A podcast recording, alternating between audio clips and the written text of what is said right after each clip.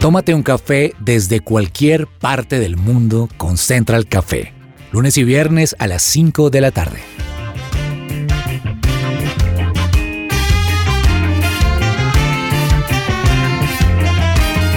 You make me shake, Holy Spirit. You make me shake. ¿Qué tal? Bienvenidos. Qué gusto saludarlos en un nuevo episodio de Central Café en su presencia radio. Diego Ferrat, quien les habla, y hoy me acompaña en la mesa Fernanda Galvis y don Andrés Cabezas. ¿Qué tal? ¿Cómo están? Hola Dieguito, hola Andresito, pues acá todos muy contentos de compartir Central Café y un cafecito. Aquí estamos tomándonos un delicioso cappuccino y compartiendo estos temas de actualidad que, creo que a nuestros oyentes les puede interesar y nos vamos a compartir, a entretener un rato y a poder hablar y poder saber un poco más de algunos temas de interés. Bueno, voy a ir hoy de frente con el tema. Voy a ser muy puntual. De es una. un tema que además eh, pienso yo nos va a retar en muchos aspectos de la vida y es el tema de aprendizaje.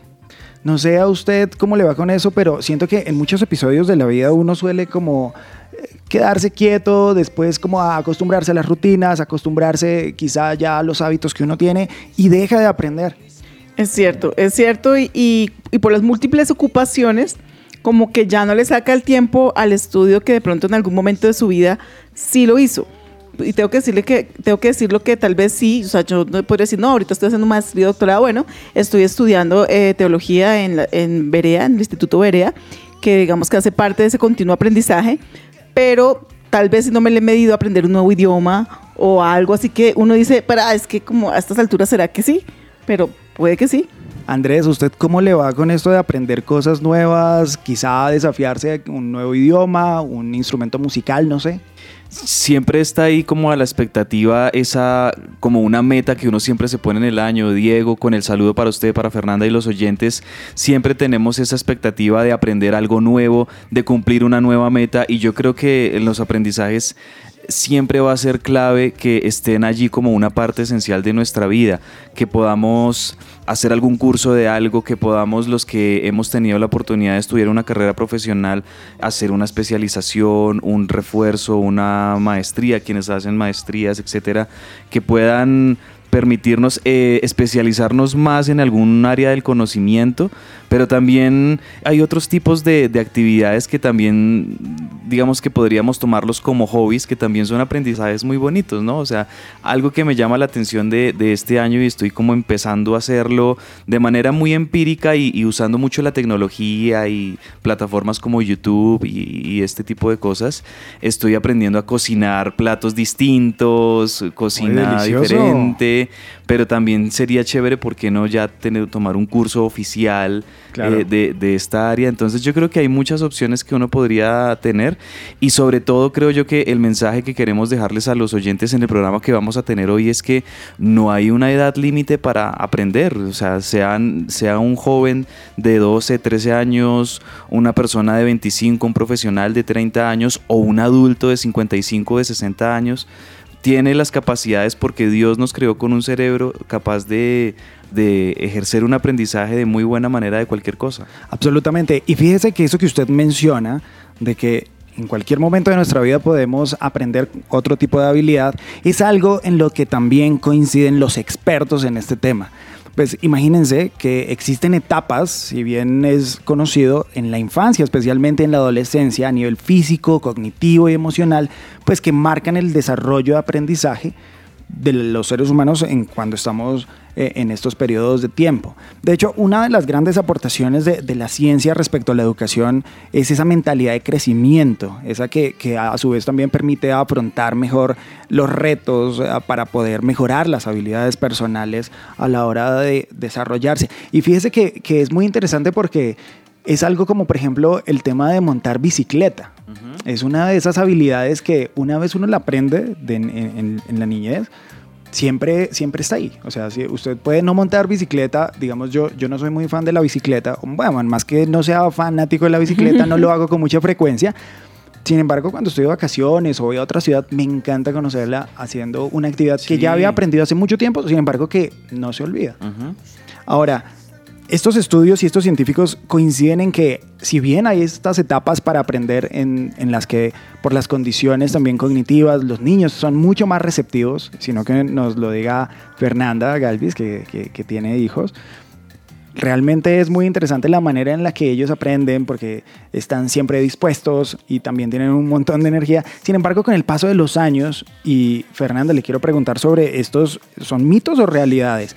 Estos estigmas que hay sobre, es que son demasiado jóvenes, es que son demasiado viejos para aprender, es que están muy adultos, es que ya se les pasó la hora. ¿Qué se dice acerca de esto en la comunidad, digamos, científica? Pues es muy cierto que nos llenamos de mitos y, esto le, le, hace mucho daño pues, a, a, la población mayor de edad porque de alguna manera tiende a aislarla y resulta que son puros, puros mitos típicos sobre el envejecimiento. Se dice, por ejemplo, que las personas mayores tienen viejas formas de pensar y realmente lo que, lo que tienen es mucha sabiduría por compartir. Pues lo que pasa es que son años y años de aprendizaje y muchas veces pensamos que no, que lo que pasa es que está pasada de moda la manera como piensa. O hay otros mitos como que son menos adaptables al cambio. Y realmente no necesariamente, eso depende más de individuos. Hay niños y jóvenes que no les gusta el cambio y que difícilmente, digamos, los cambias de casa o los cambias de colegio y logran adaptarse. Una persona mayor logra hacerlo, pero ya los tenemos encasillados en que no. Pensamos que son menos aventureros y resulta que muchas veces ya cuando están pensionados es el momento de salir a viajar, es el momento de hacer esas actividades que antes por trabajo no se podían hacer. También se piensa que son menos productivas a medida que envejecen. Y es cierto que de pronto signifique no, no, estar tan activo en la vida laboral, pero no en la vida productiva. Tal vez ya no es estar en una oficina de 8 a 6, puede que sí, puede que no, pero ya es empezar a hacer otras labores que también generan productividad. Llámese escribiendo un libro, cultivando una finca, eh, enseñando a otros. O sea, hay muchas labores que se siguen haciendo y no necesariamente estando en una oficina y no necesariamente eso significa que ya no son personas productivas. De hecho, uno ve mucho en Estados Unidos, por ejemplo, en las tiendas grandes, ya sabemos, Target, Walmart, personas mayores trabajando. Y uno dice, ay, se puede, porque nosotros aquí tenemos en la mente que más o menos si tienes más de 65 años, jubilado. Ya mejor quédate en la casa, cuida a los nietos.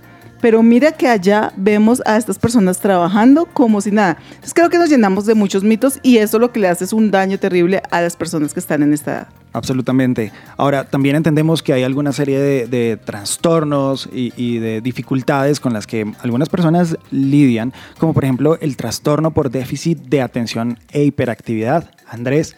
Sí, que lo resumen las siglas TDAH, que es trastorno por déficit de atención e hiperactividad, y se presenta mucho en los niños y algo que ha venido ocurriendo en nuestra sociedad es que cada vez con los avances eh, científicos y también sociales que hemos tenido, pues eh, se ha podido identificar y, y, validar estos síntomas en los niños como algo que es totalmente normal y que puede ser tratable y no, y no que sea de pronto un motivo para castigar o condenar o reprimir la hiperactividad de un niño. Y, creo yo que el invitado que vamos a tener en segundos aquí en Central Café nos va a ilustrar mucho acerca de esto porque cada vez como sociedad vamos hacia allá a entender que hay múltiples manifestaciones de, de nuestro cerebro, de nuestro cuerpo mismo que son susceptibles de ser acompañados con tratamientos, con procedimientos normales que pueden ayudarnos a desarrollar de buena manera el cerebro tanto en la niñez como en la adultez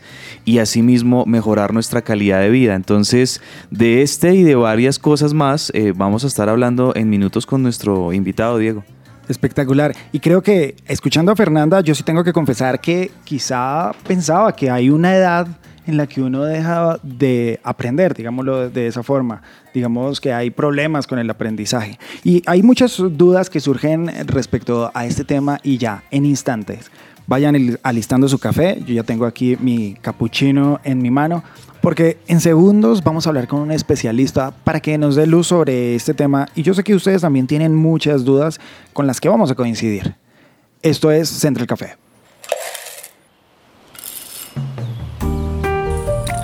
Llegó la hora de tomarnos un expreso. Hoy tenemos un invitado muy especial que tiene un conocimiento muy extenso sobre todo este tema del aprendizaje.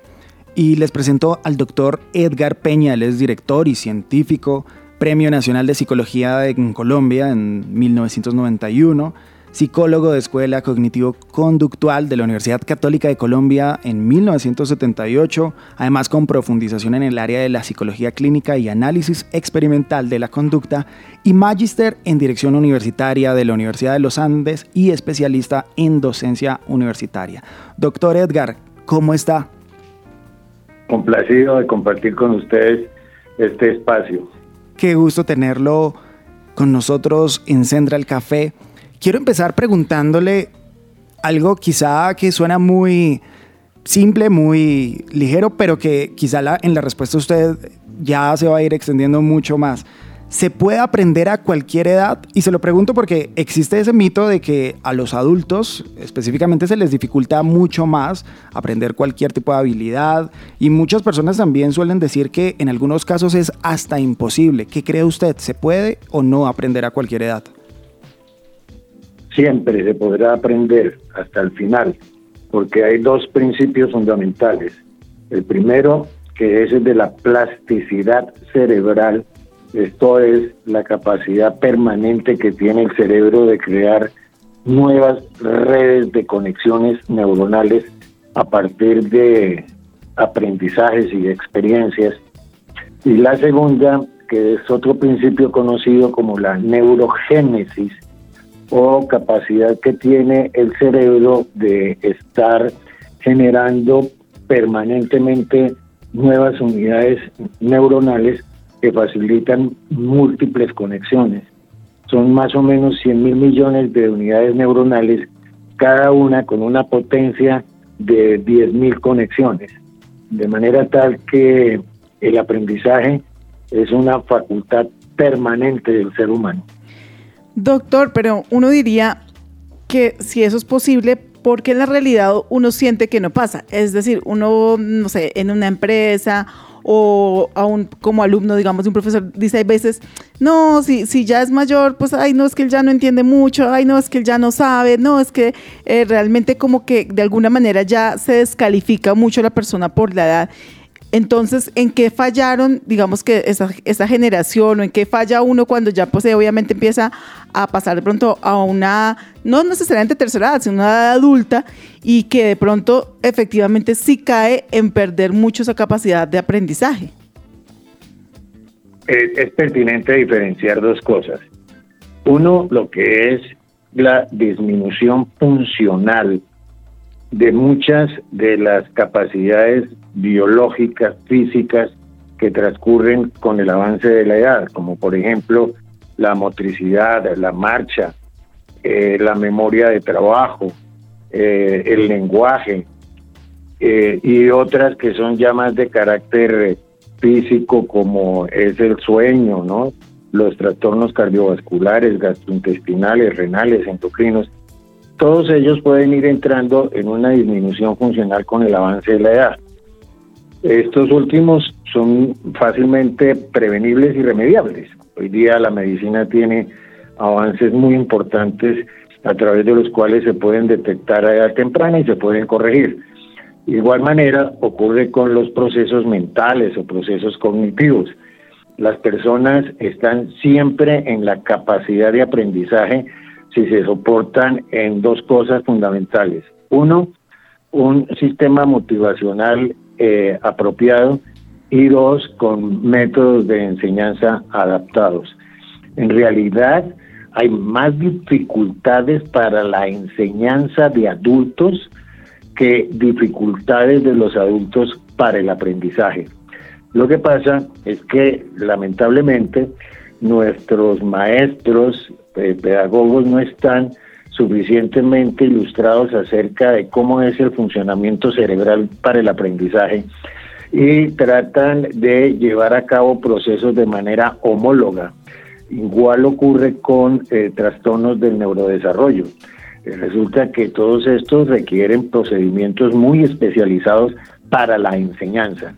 En conclusión, es más una falta de eh, organización pedagógica en los ambientes escolares, incluso empresariales, para poder desarrollar todas estas eh, capacidades, habilidades, competencias en los adultos.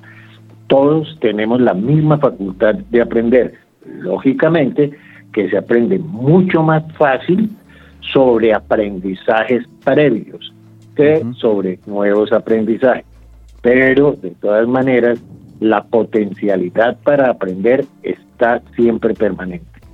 Claro, doctor. Y yo creo que también todo esto radica mucho en el desconocimiento que hemos tenido también las generaciones de que existen entrenamientos, existen ejercicios, desde la psicología también existen muchas maneras para continuar entrenando el, cerebro y que nosotros no cometamos el error de estigmatizar a las edades y decir que el cerebro ya no puede aprender eh, desde cierta edad. Por favor, eh, explíquenos un poco más en profundidad, doctor. Ya usted nos ha mencionado algunas, pero qué ejercicios, entrenamientos desde la psicología se pueden hacer con las personas para seguir, eh, continuar con el desarrollo del cerebro aún en, en edades avanzadas.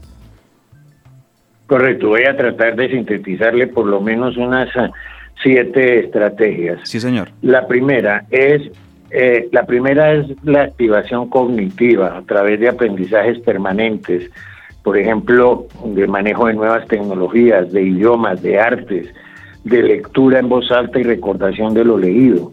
La otra es la activación conductual, para que la persona entonces permanezca en alguna ocupación no necesariamente productiva y sobre todo se encargue de sus rutinas de autocuidado eh, personal eh, sin delegarlas, porque a veces lo que se hace es transferir las responsabilidades a las personas más jóvenes. La eh, tercera es el mantenimiento de unas redes sociales activas, contacto familiar, contacto con amistades. Una cosa que es bien importante es el ejercicio físico, principalmente aeróbico. Se recomiendan por lo menos 30 minutos de ejercicio en tres ocasiones a la semana y preferiblemente al aire libre en ambiente natural. La alimentación apropiada es indispensable. El intestino se ha denominado como un segundo cerebro. Eh, hay una hormona que se llama la hormona del bienestar, la serotonina, que se produce fundamentalmente en un gran índice eh, a nivel eh, intestinal. Y la última son, eh, perdón, la penúltima son prácticas de relajación emocional. Hay muchas técnicas como la de mindfulness, el yoga, meditación y demás que ayudan a que el cerebro se mantenga plástico, flexible, activo. Y casi siempre las personas de una edad más avanzada se quejan de los problemas de memoria. En realidad no es un problema de memoria, sino un problema de desorden. Por eso se les recomienda que traten de mantener organizados todos sus artículos de uso personal en sitios específicos y que los devuelvan a estos sitios específicos después de que han sido usados. En general, la principal recomendación es mantenga usted activa su mente cada vez con nuevos aprendizajes. Incluso hay algunas rutinas tan sencillas como intentar desarrollar algunas actividades con la mano contraria. Si usted es diestro, trate de lavarse los dientes con la mano izquierda, de abrir la puerta con la mano izquierda. Eh, muchas cosas que usted puede desarrollar con la motricidad alterna.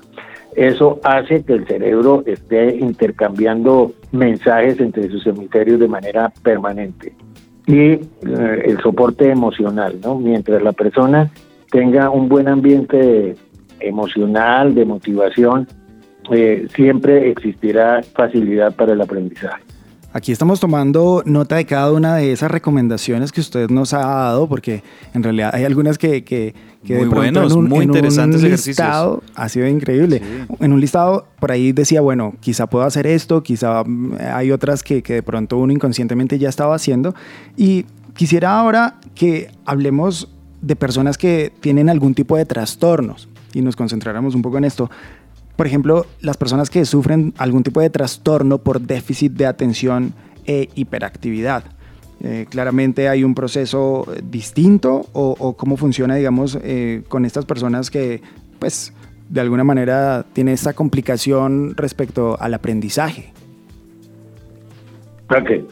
Bueno, en primer lugar, el, el trastorno de déficit de atención eh, no es nuevo. Eso viene desde el siglo XIX. Por allá se identificaban originalmente faltas de atención con inquietud motora.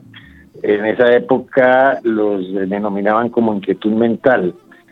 Eh, ya hacia inicios del siglo XX se empezó a caracterizar eh, ese trastorno con manifestaciones de impulsividad, hiperactividad, conducta desafiante, inatención, y todo eso lo suponían como si fuera un defecto de control moral. Eh, hubo eh, un incremento de casos de encefalitis hacia 1918 eh, que mostraban también toda esta serie de manifestaciones y los confundieron creyendo que eran daños cerebrales mínimos. Ya para, digamos, la década de los 60, la Asociación Psiquiátrica Americana que edita su manual diagnóstico estadístico que se llama el DSM, incluyó dentro de estos trastornos eh, el llamado TDAH o trastorno de déficit de atención e hiperactividad y clasificó mm, varios subtipos. Uno es el de solamente el déficit de atención, eh, otro es el del déficit de atención con hiperactividad y otro es la hiperactividad con impulsividad. Es decir, que no podemos hablar de un solo eh, tipo de desorden o de trastorno mejor, porque generalmente eh, se inicia es en la infancia. Es poco probable que alguien después de la edad adulta eh, aparezca con un trastorno de déficit de atención. si lo manifiesta es por otro motivo, pero no por el mismo que estamos hablando que se genera desde la infancia. En realidad estas personas tienen una buena capacidad de aprendizaje. Lo que se ha visto es que son personas muy inteligentes, muy creativas, talentosas. ¿Qué, ¿Cuál es el inconveniente? El inconveniente está en que todo el mundo supone que por la hiperactividad motora, que es lo que más se evidencia, que es esa tendencia a tener movimientos incontrolados con partes del cuerpo o estarse desplazando permanentemente, eh, su cerebro funciona de la misma manera, que es un cerebro acelerado. No. Lo que ocurre es que, por el contrario, se ha visto en pruebas electroencefalográficas que el cerebro está funcionando más bien a un ritmo lento. Entonces, eh, lo que les impide a veces apropiarse del aprendizaje es ese bajo ritmo sensoriomotor y velocidad de procesamiento de información. Eh, y es paradójico. Eh, resulta que debido a ese bajo ritmo sensoriomotor y a esa lentitud en el procesamiento de información, estas personas tienden a suplementar, complementar ese déficit de estimulación central con el movimiento. Si ellos no se mueven, eh, tienden a la inhibición. Entonces tienden a quedarse dormidos. Por eso es que eh, trabajar en ambientes monótonos con personas con TDAH es lo menos conveniente. Claro. Tienen ventanas de atención, periodos de atención muy breves. Eh, es decir, normalmente lo que se espera es que una persona tenga capacidad de atender y desempeñarse con concentración en ventanas de 20 minutos pero estas personas los tienen de menos tiempo. Eh, total de que cuando los obligan a que permanezcan en un solo sitio, en un ambiente monótono, en una tarea rutinaria, por más de 20 minutos, estas personas tienden a distraerse con facilidad y por tanto es recomendable que les permitan siquiera cinco minutos cada 20 minutos de trabajo, que les permitan cinco minutos de, incluso de la misma hiperactividad motora.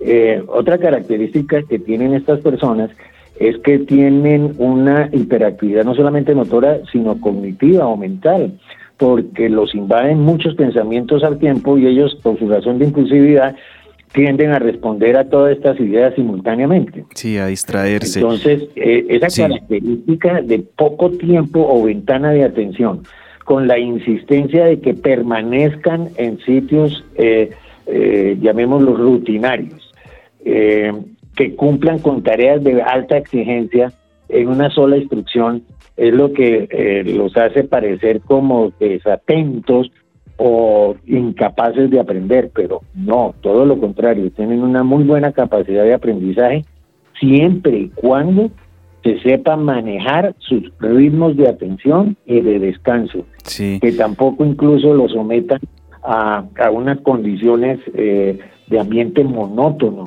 Eh, muchas veces se cree, por ejemplo, en las casas que los niños con hiperactividad motora y cognitiva tienen que hacer sus tareas en un sitio absolutamente aislado, eh, independiente. No, no, ellos lo pueden hacer en un sitio que sea agradable para ellos. No necesariamente eh, la condición de que no tengan ningún dibujo, que no tengan ningún estímulo, es el que les va a permitir permanecer quietos. No, no, no, eso no tiene nada que ver. Lo más importante es que sepan modularles sus ventanas de atención. Ya digo, incluso cualquiera de nosotros eh, por principio general, no se mantiene más allá de 20 minutos eh, realmente atendiendo o concentrados en una tarea. Generalmente todos a los 20, 25 minutos hacemos un relevo cerebral, llamémoslo de refrigeración, eh, en donde uno se sorprende a veces con lo que llamamos echando globo, una tarea de introspección, y resulta que eso no es nada malo, es por el contrario, algo muy necesario. Eh, entonces hay que permitir que la persona tenga esos periodos de descanso, de introspección, de soñar despierto. eso no es tan malo. El problema es cuando eso es lo que predomina. Cuando ya entonces los periodos de soñación son los que predominan sobre los periodos de atención, es cuando usted ve a las personas despabiladas por allá con la mente en otra parte. Eh, de no ser así, es deseable que eso ocurra. De acuerdo, muy, muy importante y muy pertinente todo esto que usted nos está compartiendo, doctor, porque son recomendaciones que muchos papás, yo sé que aquí Fernanda también va a, preguntar algo muy parecido a lo que yo quiero preguntarle, porque aquí tiene que ver mucho con un cambio de mentalidad y un cambio de chip, sobre todo de los padres de familia. Yo recuerdo que hace 20 o 30 años estas situaciones en los niños se veían como mal comportamiento, e incluso hasta se castigaban y no se le permitía precisamente esos espacios que usted nos está contando, doctor, a los niños de libertad de expresión y de poder de alguna manera en un ambiente controlado permitir eh, estas manifestaciones, pero también creo yo con un acompañamiento que hoy en día ya en esta sociedad moderna, doctor, contamos con profesionales como ustedes en el área, en áreas de la psicología, la psiquiatría, que pueden acompañar la crianza de los papás con los niños para que no se le esté afectando el crecimiento ni tampoco el desarrollo cerebral de un niño por pensar que es muy hiperactivo o por pensar que es muy quieto. Aquí yo le quiero preguntar, doctor, eh, ¿cuál es la importancia de que los papás, los padres de familia que nos están escuchando y que tal vez tengan casos parecidos en sus hijos o en familiares, que puedan acudir a los profesionales que los van a saber orientar para poder acompañar este crecimiento de sus hijos de buena manera? Correcto. Mire, hay eh, una estadística que más o menos se aproxima a que en nuestra población infantil un 15% puede tener este trastorno o particularidad de neurodesarrollo, llamémoslo así. Eh, no quiero insistir en que esto sea una propiamente una enfermedad, es una condición particular de su desarrollo cerebral. Así como todos tenemos condiciones particulares para procesos gastrointestinales. Hay personas que sufren de gastritis y otras no. Hay personas que tienen más fácil colon irritable y otras no. Hay unos que pueden comer harina y otros no. Eh, eh, entonces, no es dado que tildemos a estos niños como enfermos de ninguna manera. Son personas que tienen características particulares de su neurodesarrollo. Eh, y eso hay que atenderlo. Lo que ocurre es que nosotros estamos poco acostumbrados a hacer valoraciones de control de neurodesarrollo. Las hacemos de cualquier otro tipo. Es decir, las personas llevan a los hijos a control eh, odontológico, eh, oftalmológico, auditivo, lo llevan a muchos controles de crecimiento, de peso, de talla y demás, pero poco a valoración de neurodesarrollo. Incluso hay algunas manifestaciones desde el punto de vista metabólico que no son muy acostumbradas en, nuestro medio. Cuando los niños, por ejemplo, no tienen disponible el kit enzimático, o, digamos, sustancias encargadas de sintetizar lo que comemos, y no se sabe eh, a qué es que estos niños son alérgicos o intolerantes, sin proponérselo, a partir de la alimentación que les están suministrando, les pueden ir generando estos deterioros eh, cognitivos y estas alteraciones de inflamación cerebral. Porque, por ejemplo, si usted no sabe que su bebé, su niño, es intolerante a la lactosa, lo que más predomina en la alimentación en la infancia es la leche. Pero si el niño es intolerante, la leche que está consumiendo se está fermentando, se está convirtiendo en alcohol y ese fermento pues está reabsorbiéndose intestinalmente y está viajando al cerebro. Eh, y eso hace que los niños a veces se comporten de esta manera como tan atípica. Pero pues eh, es, algo totalmente prevenible siempre y cuando se haga control de evaluación progresiva.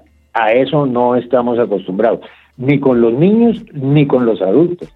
Cuando los adultos por oficio vamos a una valoración neuropsicológica para saber cómo estamos de procesos de atención, de memoria de trabajo, de planeación, flexibilidad, toma de decisiones y demás. Muy pocas veces, porque se supone que eso serían evaluaciones que solo se aplican a casos con trauma cerebral. No, hoy día es una evaluación corriente que todos deberíamos hacer. Ok, gracias, gracias. Importante porque yo, por ejemplo, soy mamá doctor, pero uno es pediatra nunca lo manda algo así, a menos que me imagino que uno le comentara alguna situación de pronto específica, pero pues yo creo que casi todos los papás hemos pasado por la duda de si alguno de nuestros hijos tiene alguna de estos trastornos, porque pues siempre está el que es más inquieto que el otro, el que no obedece tan fácil.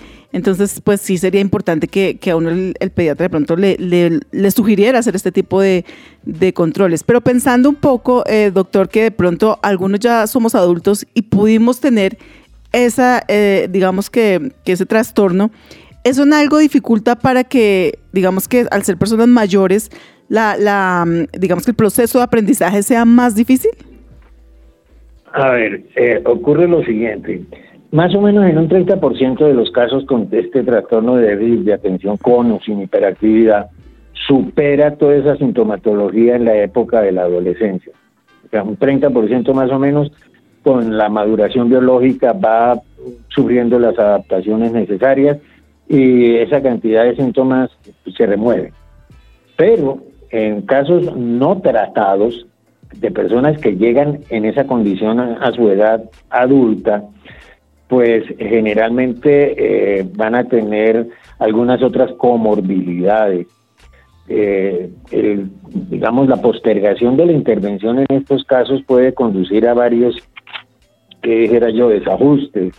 Entonces puede verse mayor tendencia al alcoholismo, a la drogadicción. En el caso de los muchachos y las muchachas, a una sexualidad precoz, eh, en algunos eh, en conducta predelincuente, en repitencia escolar y, eh, por ejemplo, personas que tienen solamente el déficit de atención en edad adulta se ve asociado a tendencia a la depresión. Los que tienen este énfasis más en la hiperactividad motora, que es lo más evidente, Mm, tienen más facilidad de asociación con algo que se llama oposicionismo desafiante. Eh, y los que tienen eh, el, factor combinado, es decir, déficit de atención más hiperactividad, son personas que tienen más eh, tendencia hacia la ansiedad y ya incluso desenlaces críticos como los intentos de suicidio. De manera tal que es importante atenderlo, atenderlo a edad temprana. En los niños se detecta más temprano que en las niñas. Eh, en los niños desde los 2, 3 años usted ya puede estar viendo esa manifestación principalmente de la hiperactividad motora o movimiento desorganizado, repetitivo. Eh, en las niñas se nota mucho más es por el déficit de la atención y se evidencia más adelante ya cuando empieza a observarse un rendimiento escolar eh, deficitario. Eh, pero en cualquier caso, eh, hay, instrumentos para poderlo detectar. Hay inventarios de síntomas, listas de chequeo observacional.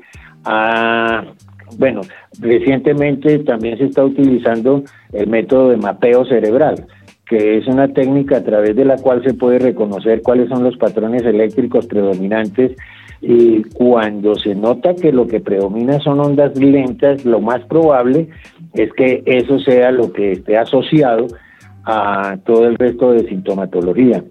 Con respecto al aprendizaje, sigo insistiendo, estas personas tienen buena capacidad de aprendizaje, son muy inteligentes. Lo que pasa es que por su condición, pues si eh, los métodos de aprendizaje no son apropiados, pues, pues no aprenden. Fíjense que estas personas cuando lo hacen por eh, sus propios estilos, son personas que aprenden cosas muy rápido, son personas talentosas, pero incluso cuando ellos mismos se enseñan, llamémoslo así, porque ellos saben cómo es, cómo es su ritmo, qué es lo que los motiva. Eh, en otros casos, lo que ocurre es que son personas muy castigadas, eh, y eso los conduce a la frustración porque casi todo el mundo está pendiente de los errores que cometen, no de los aciertos. De acuerdo. Entonces el niño en el aula generalmente es el blanco de la maestra diciendo que es que hace ruido, que habla con los demás, que no deja hacer clase eh, y, lo convierte en, en, un niño problemático y queda estigmatizado y después entonces llaman a los padres que mire que el niño no presta atención, que el niño es disruptivo que incluso tienen que sacarlo del colegio, que lo tienen que llevar a un centro de educación especial, lo llenan de síntomas y lo llenan de diagnósticos. Y siempre están centrados en el error que comete el niño. Mire, una cosa que eh, se ha visto en varios estudios es que a la gente le incomoda mucho más la hiperactividad motora que incluso el déficit de atención, porque el déficit de atención no lo ven lo que ven es el movimiento exacerbado. Sí. Eh, mire, en, algunas ocasiones les han dicho a los padres que van a darles eh, una sustancia, un fármaco para inhibir el movimiento de los niños. Eh, y resulta que no es cierto. Les han dado pastillas de azúcar. y les dicen a los padres que por favor presten mucha atención a ver si el movimiento se reduce. Tan solo la expectativa de que es que ya les están dando algo que les quita ese problema hace que los padres reporten que el movimiento exagerado se redujo cuando en realidad no les han dado nada.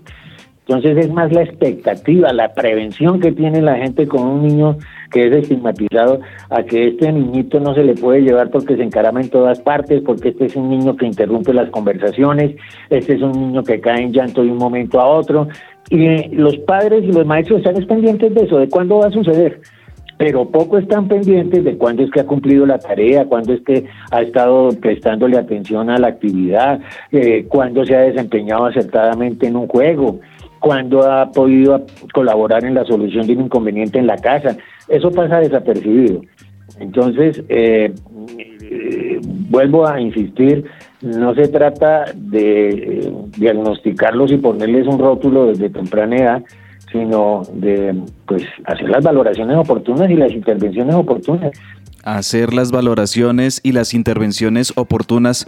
Muy de acuerdo con usted, doctor Edgar Peña. Muchas gracias, muy completas sus explicaciones y sus conceptos estoy seguro de que nuestros oyentes han tomado atenta nota porque hay formas, hay maneras, hay instrumentos, hay procedimientos que pueden ayudarnos tanto para quienes quieran hacerlo con sus hijos, personas a la temprana edad para entrenar el cerebro, como también para quienes quieran hacerlo en la edad adulta.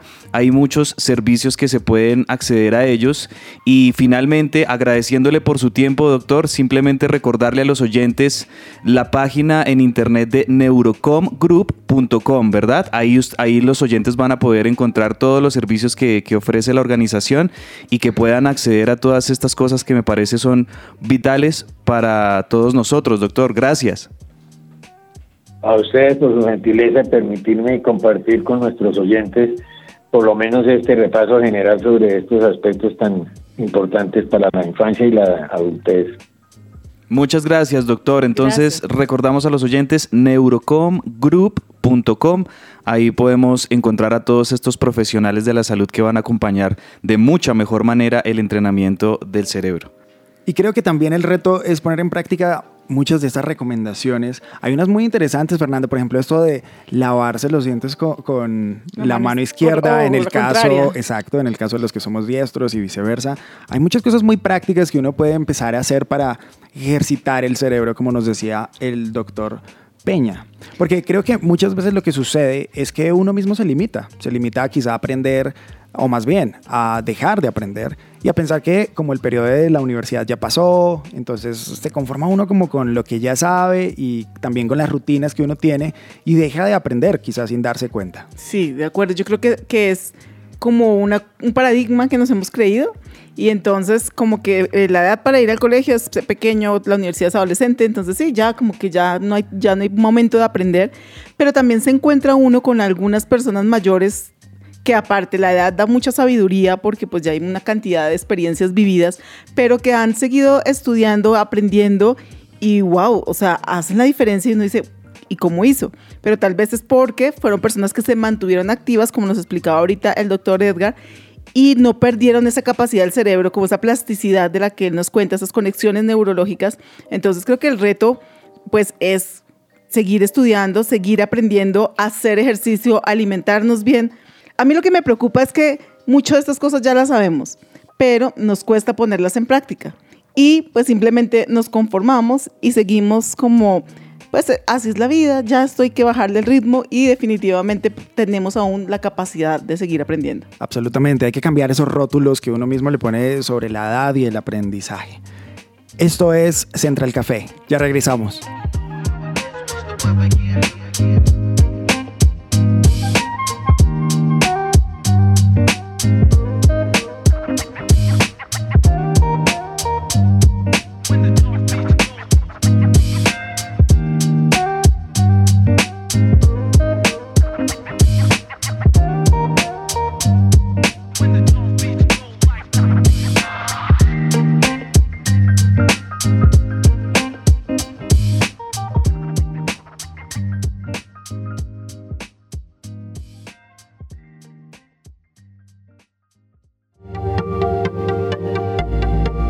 Te desconectes. Esto es Central Café.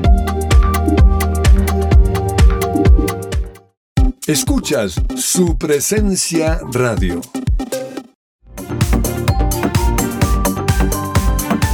Regresamos a Central Café.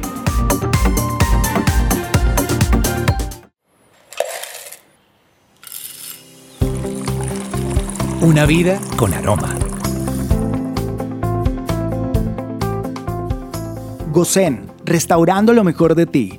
Ofrece atención psicológica integral, brinda servicios terapéuticos para tu bienestar mental y emocional, atención virtual y presencial. Contáctalos llamando o escribiendo al 313-302-6163. Si te gustaría mejorar la apariencia de tu piel, te invitamos a pedir la cita de valoración en la clínica Natalia Zamora Medicina Estética y Anti-Envejecimiento, donde aprenderás cómo cuidar tu piel diariamente. Puedes agendar tu cita por WhatsApp al 320-612-3217 o búscalos en Instagram como arroba Natalia Zamora Cosmiatra. En una vida con aroma, hoy quiero presentarles la vida de una persona con la que quizá nos vamos a identificar mucho por el tema que vamos a estar hablando a continuación. Les hablo de Elian Vázquez.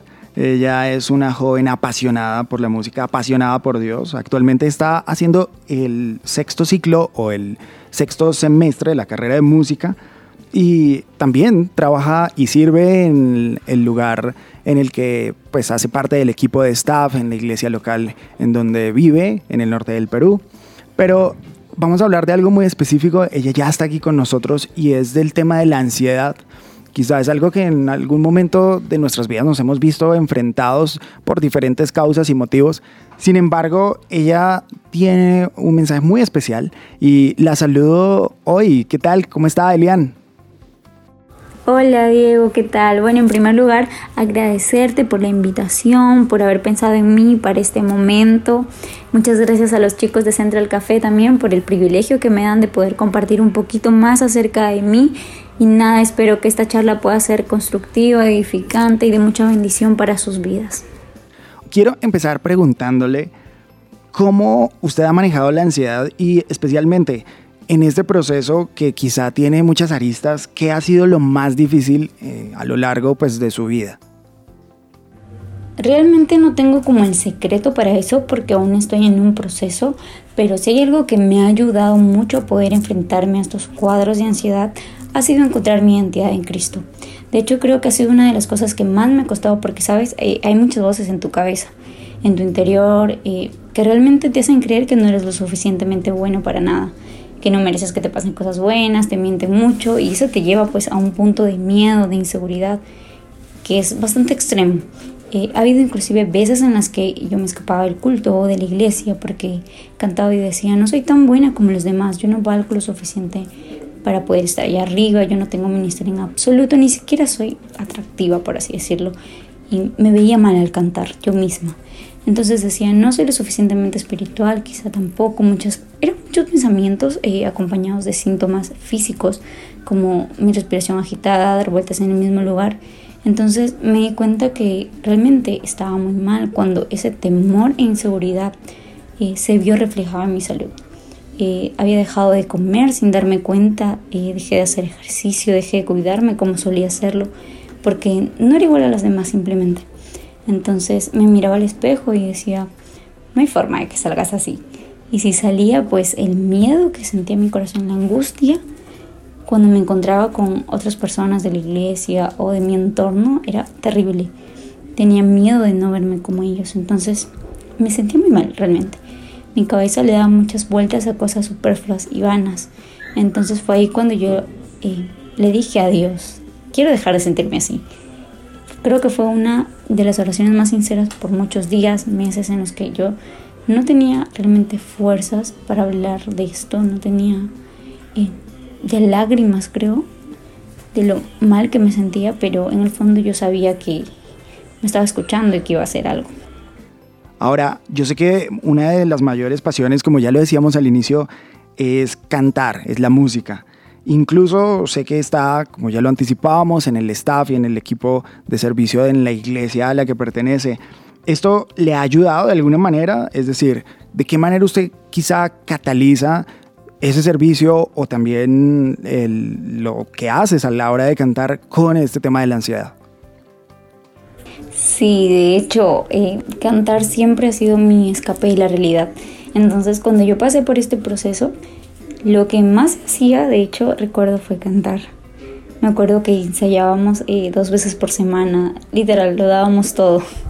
Era bastante terapéutico para mí. Inclusive en medio de los conflictos y el, y el dolor diario por sentirme así, ¿no? Por sentirme tan inferior o sentir tanto miedo de poder hacer algo. Eh, Dios aún así hablaba a mi corazón eh, recuerdo que en dos oportunidades, dos personas de la iglesia, después de un culto, de un servicio, me dijeron, eh, qué bien lo hiciste, eh, Dios habló hoy a mi corazón a través de ti. Y yo antes de subir, pues me había encerrado, no sé, media hora en el baño, 10 minutos en el baño, 15 minutos, porque me sentía, sentía mucho temor, demasiado temor. Y empezaba a divagar, mi mente empezaba a darle muchas vueltas a muchas cosas. Entonces salir ahí a pesar de eso y que las personas al final del servicio me digan eso, era como el recordatorio de, papá de que no me había dejado, de que yo era muy especial y útil dentro de su reino. Ahora, finalmente, compártanos tres consejos prácticos que le han servido para enfrentar estas situaciones en las que pues, usted ha tenido ansiedad, como ya no lo ha descrito. Muy bien, en este caso, bueno, para resumirlo, el primer tic práctico que funciona 100%, buscar a Dios. Después de haber buscado a Dios, encontrar tu identidad en Él.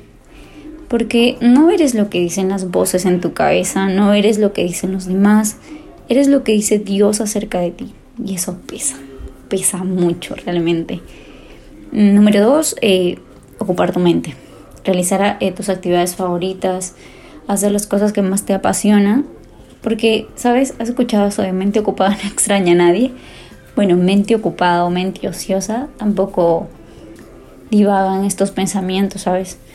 Tampoco hay algo que pueda hacerte sentir que no está siendo útil. Entonces, ocupar tu mente, realizar muchas actividades que te ayuden realmente a poder crecer como persona.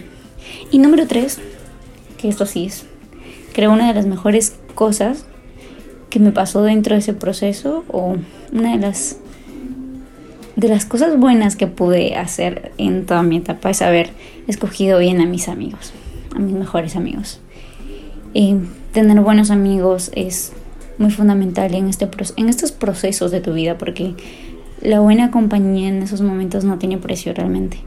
Eh, los amigos aligeran esas cosas que tanto le pesan a uno a veces. Entonces yo tuve buenas personas a mi lado, gracias a Dios. Y nada, creo que estas tres cosas fueron básicas eh, dentro de mi proceso para poder hoy en día eh, poder controlar más mis emociones, poder controlar más esta inseguridad y ese temor al momento de hacer algo, no solo para Dios o para la iglesia o para el servicio, sino también para afuera, para poder ser eh, luz. Elian, muchas gracias por compartir estos minutos con nosotros aquí en Central Café. Bueno, muchas gracias Diego por la invitación, muchas gracias a los chicos de Central Café y nada, espero que esta charla haya sido de mucha bendición para sus vidas los amo mucho en el amor del Señor. Nunca olviden que el perfecto amor de Cristo echa fuera todo temor, así que no crean en las voces de su cabeza. Ustedes son muy especiales y nada, hasta una próxima oportunidad. Cuídense.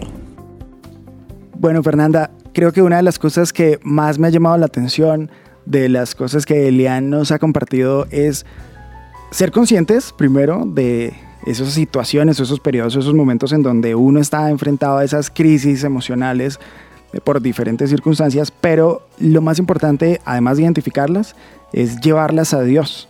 Creo que eh, a fin de cuentas es lo más importante, es una de las cosas o de los hábitos que, en los que podemos además descansar en cualquier tipo de estas crisis que por lo general en muchos casos también se acumulan y terminan siendo pues una bomba de tiempo. Sí, sí, Diego, estoy de acuerdo. Lo que pasa es que yo creo que se nos olvida un poco cuando pasamos por estas circunstancias que la solución al final está en encontrar esa paz que necesitamos en Dios. Y cuando nos llenamos de, ansiedad al final, lo que uno descubre, o por lo menos también lo que yo descubrí pasando por esta situación, es que nos llenamos de temor. Y pues la, única manera de contrarrestar ese temor es con fe, porque lo único contrario al temor es la fe. Entonces es donde empieza ese proceso, ojalá es de la persona de búsqueda de Dios, y creo que eso fue lo que le ayudó a ella y pues gracias a Dios porque hay esperanza para estas personas que pasan por esta situación. Totalmente, y me gustó mucho una de las cosas que ella mencionaba, su identidad en Dios. Cuando recuerda quién es en Dios, la tiene supremamente clara para afrontar estos momentos que de alguna manera también van a estar ahí, especialmente las personas que, luchan o, o constantemente se ven enfrentadas a estas situaciones. Andrés, Fernanda, ha sido un placer, me he disfrutado de principio a fin como siempre con ustedes este nuevo programa. Recuerden que pueden encontrar este programa y los otros que hacemos aquí en Central Café en las plataformas como SoundCloud, YouTube y Spotify. Esto es Central Café de su presencia radio. Hasta luego.